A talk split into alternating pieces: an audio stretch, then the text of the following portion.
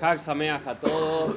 Eh, la verdad, cerrar todo esto es eh, raro después de un montón de cosas que se fueron diciendo en toda la noche. Eh, la verdad que estaba en dudas de qué hablar, qué no, qué decir o, o qué cosas ya se fueron diciendo. Y hay una cosa que me empezó a dar vueltas en la cabeza ya hace un par de días.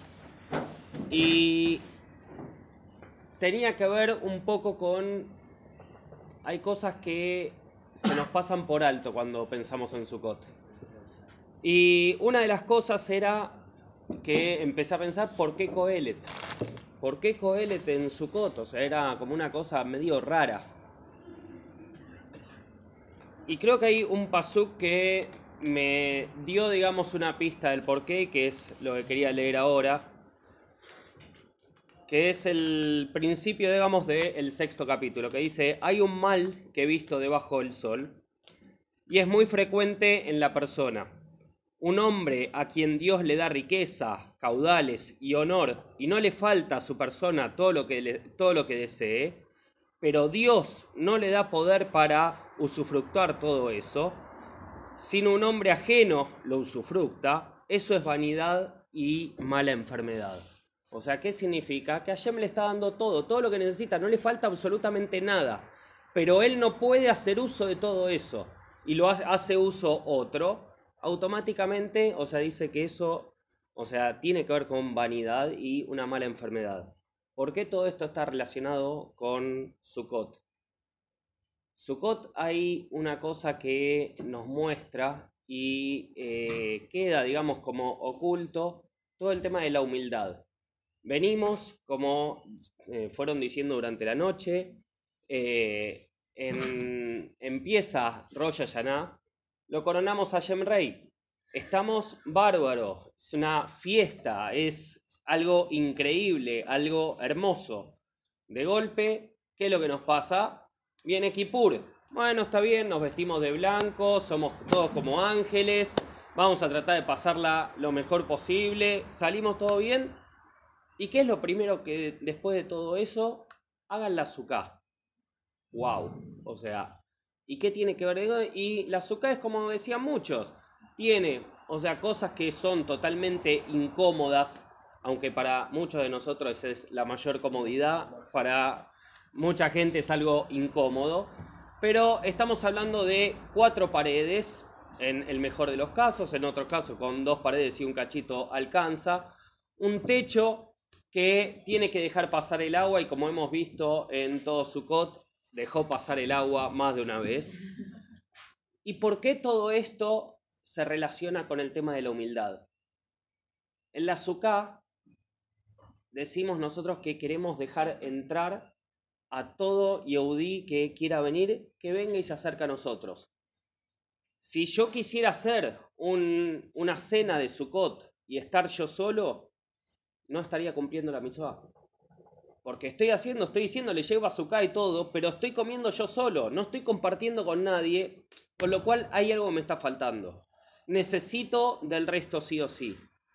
Y ahí es donde aparece el otro significado, que son los Arbata Minim.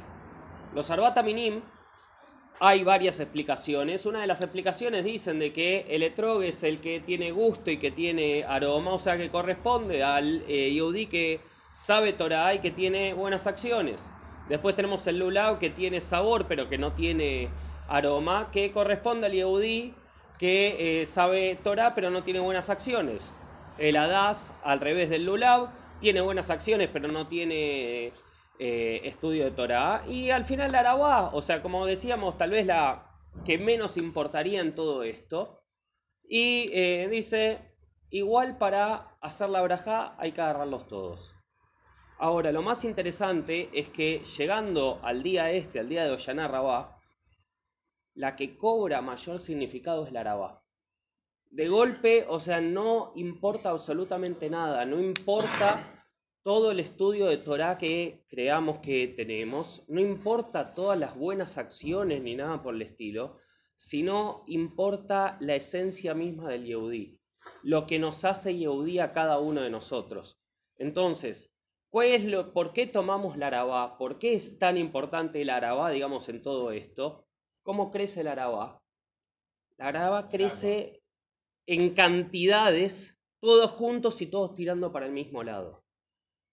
Si nosotros nos comportásemos como la arabá, pasaría lo que Nico hoy nos deseó a todos de que sea Sukkot todo el año.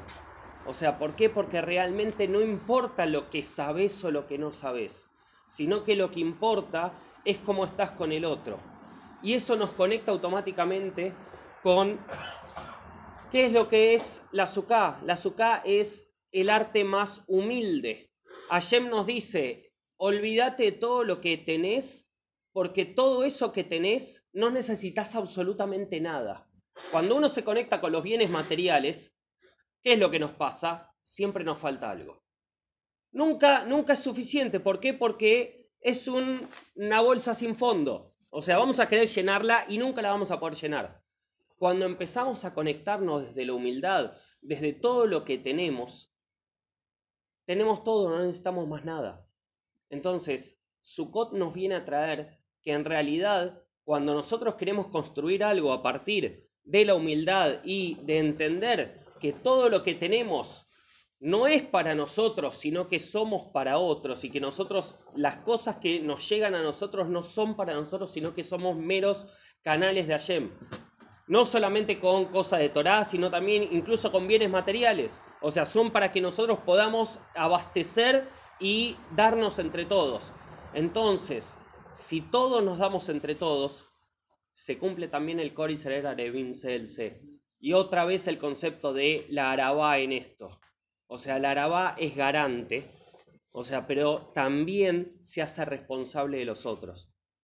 La idea de la Sarabot y de al final de todos los Arbat Minim es que podamos entender que realmente, o sea, Sukkot es la fiesta porque es una fiesta en la cual no necesitas nada. Sí, el etrog es un fruto caro, pongámosle, o sea, que no es un fruto barato, pero en realidad te está diciendo son cosas de la naturaleza. No hay nada que ustedes no puedan tener de todo esto.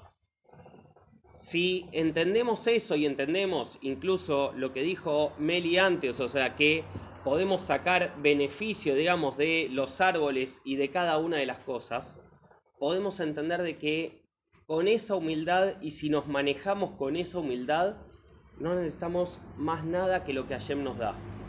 Sukkot nos viene a enseñar eso, que siendo humildes y entendiendo que Hashem nos está dando cada una de las cosas que necesitamos, entonces el pedido, el pedido es solamente que podamos entender eso. Que Besrat Hashem podamos con esa humildad seguir el resto del año. Y entonces ahí sí vamos a estar en Sukkot todo el año. Jaime.